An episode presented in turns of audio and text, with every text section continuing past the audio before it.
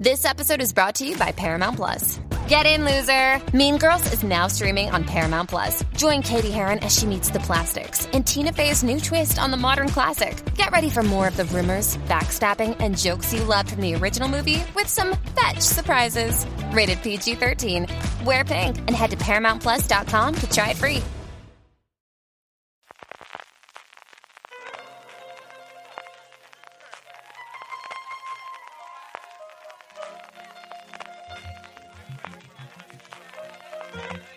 Estás escuchando Fuera de Series con CJ Navas. Bienvenidos a Streaming, el programa diario de Fuera de Series en el que un servidor CJ Navas te trae las principales noticias, trailers, estrenos y muchas cosas más del mundo de las series de televisión. Edición del jueves 1 de diciembre, sí, sí, quién no lo iba a decir, pero ya estamos en diciembre, vamos con todo nuestro contenido, pero antes permíteme recordarte como estos días que para tus compras de Navidad, si lo vas a hacer en Amazon, haciéndolo desde amazon.fueradeseries.com, a ti te costará lo mismo y a nosotros nos estarás ayudando. Recuerda, en cualquier momento durante el año, si compras en Amazon, haciéndolo desde amazon.fueradeseries.com, a ti te costará lo mismo y a nosotros nos estarás ayudando. Arrancamos con un poquito de follow-up de la industria. Ayer os decía cómo AMC Networks en Estados Unidos perdía a su consejera delegada tres meses después de llegar al puesto y que había rumores de recortes de personal, pues ya están cifrados.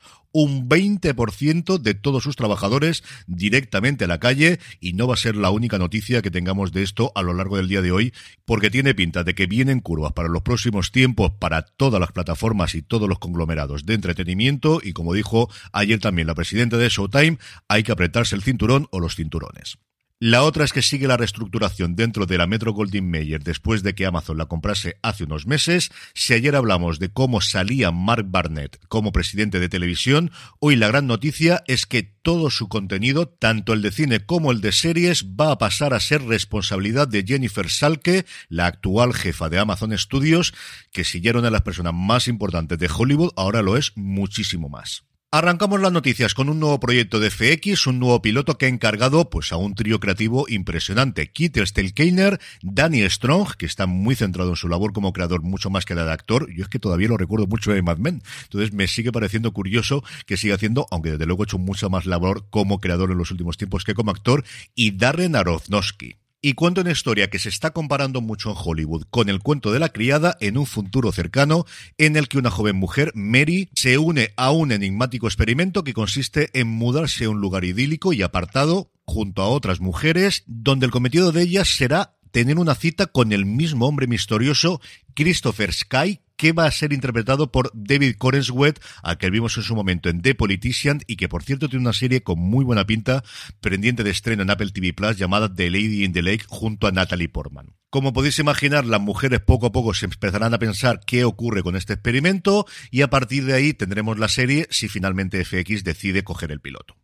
Por su parte, Apple TV Plus ha puesto ya fecha de estreno, pues yo creo para su comedia más esperada del próximo año, descontando evidentemente la tercera temporada de Ted Lasso. Se trata de Shrinkling, aquí en España se va a llamar Terapias y Filtro, una serie creada por Jason Siegel junto a los creadores de Ted Lasso precisamente, Bill Lawrence y a uno de sus guionistas y protagonista y ganador dos veces del Emmy, Brett Goldstein, que protagoniza el propio Jason Siegel haciendo de un terapeuta en duelo que comienza a romper las reglas y a decirle a sus pacientes exactamente lo que piensa. Si importantes son los nombres de Siegel, de Lawrence y evidentemente de Goldstein, no lo es menos su coprotagonista que es ni más ni menos que Harrison Ford, que entre esto y 1923 va a estrenar dos series en menos de un mes, al menos allí donde se puede ver la serie de Paramount Plus. Sí, sí, estoy hablando de ti, Sky Showtime. A ver si llegas a España de una vez y podemos ver todas las series de Taylor Sheridan.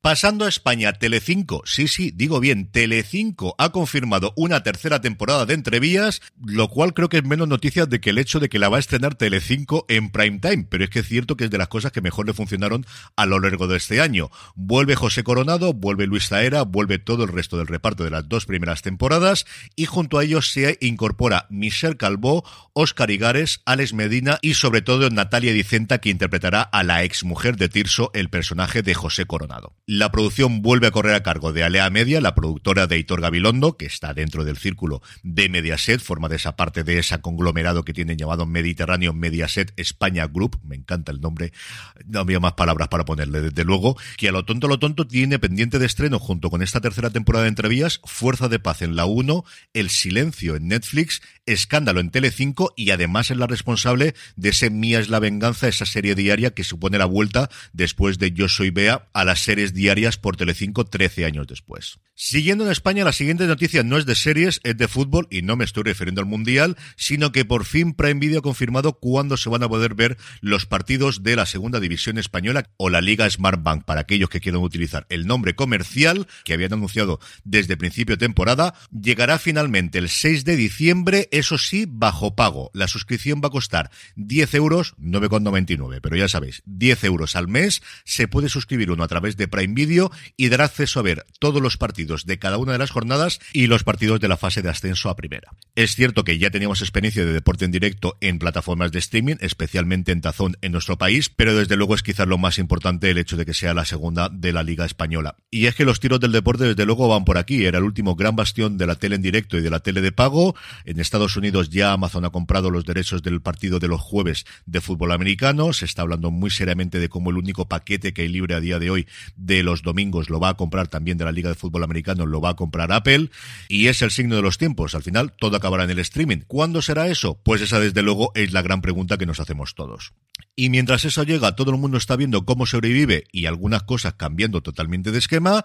Y dos noticias rápidas de industria tenemos también hoy. Por un lado, Paramount y CBS que van a unificar todo el equipo creativo que tenían hasta ahora dividido en tres unidades. Por un lado, CBS Studios. Por otro lado, Paramount TV Studios. Y por otro lado, el equipo de originales de Paramount Plus se van a fusionar y eso, como suele ocurrir en estos casos, conlleva despidos, unas 30 personas aproximadamente que se espera que vayan a dejar la compañía en los próximos días. Y luego una noticia que me ha llamado mucho la atención porque hace un año era absolutamente impensable, la jefa de Warner Brothers Televisión, Shannon Dungay, que ha anunciado en Londres, donde estaba acudiendo a una conferencia llamada Content London, que está a punto de firmar un acuerdo con Amazon para venderles series de animación basadas en personajes de DC. Sí, como lo cuento, es posible que veamos series de animación de DC fuera de HBO Max. Como os digo, hace un año, año y medio, eso era algo absolutamente impensable. Todo el mundo quería utilizar la propiedad que tenía solo para ellos mismos y esta es la primera abertura de igual nos puede salir rentable el vendérselo a terceros.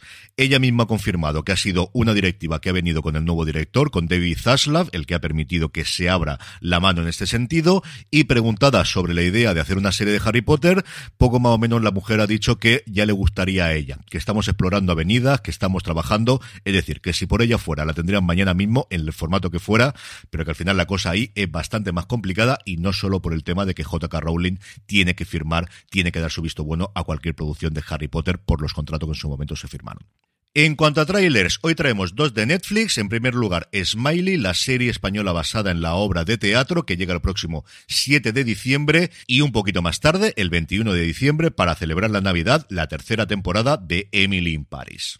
Y por su parte, Prime Video ha mostrado el de una serie que yo no tenía para nada en el radar, llamada The Rig, que no sé si aquí en España se llamará la plataforma o algo similar, una serie de suspense con tintes sobrenaturales creada por David McPherson, que tendrá lugar en una plataforma petrolífera en el Mar del Norte un montón de gente conocida de series inglesas, especialmente el Año of Duty, y también de Juego de Tronos, como Owen Till, como Ian Glenn, como Martin Compston, como Emily Hampshire, en una serie que, como os digo, no tenía para nada en el radar y que ya la tengo muy, muy apuntada. El próximo 6 de enero se estrena en la plataforma de Amazon. Y hablando de estrenos, el nuevo mes nos trae hasta seis. Movistar Plus nos trae por fin Fácil, la nueva apuesta de Ana R. Costa después de haber creado esa maravilla o co-creado junto a Paco León llamada Arde Madrid. Netflix nos trae Carretera sin salida, un grupo de desconocidos que viajan juntos, intercambian su coche por error con un atracador que inicia una persecución para recuperar el botín oculto en el maletero. Sundance TV nos trae Wonderland, un drama romántico que cuenta la historia de amor apasionado de dos personas que nunca deberían haberse conocido, fusionando mediante un viaje en el tiempo el París actual con el Biarritz de los años 60.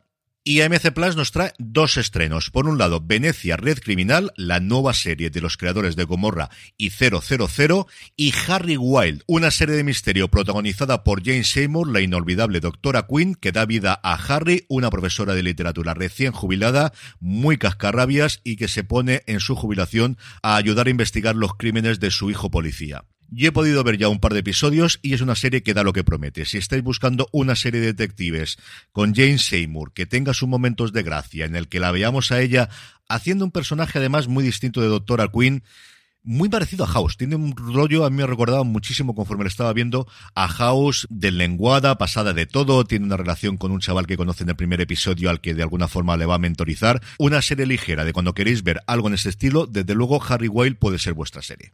Y terminamos como siempre con la buena noticia del día y es que hoy 1 de diciembre vuelve a XN, vuelve a XN Now todas y cada una de las temporadas de The Shield al margen de la ley para celebrar su 20 aniversario, mi serie favorita de todos los tiempos, si no la habéis visto todavía, de verdad no sé qué estáis esperando. Es una serie sencillamente imprescindible de ver y tenéis un montón de tiempo en Navidades para poder hacerlo. De verdad que es absolutamente maravillosa de principio a fin.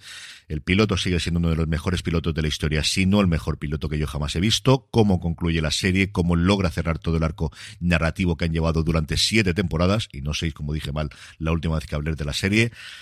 Es de Shield, no os puedo decir mucho más. Si no la habéis visto, tenéis que verla. Si la habéis visto, volved a disfrutarla como he hecho yo más de una vez. Y con esto terminamos por hoy. Recordad para vuestras compras en Navidades en Amazon, haciéndolas desde amazon.fueradeseries.com, a ti te costará lo mismo y a nosotros nos estaréis ayudando. Volvemos mañana para despedir la semana. Gracias por escucharme y recordad, tened muchísimo cuidado y fuera. Drive and 124.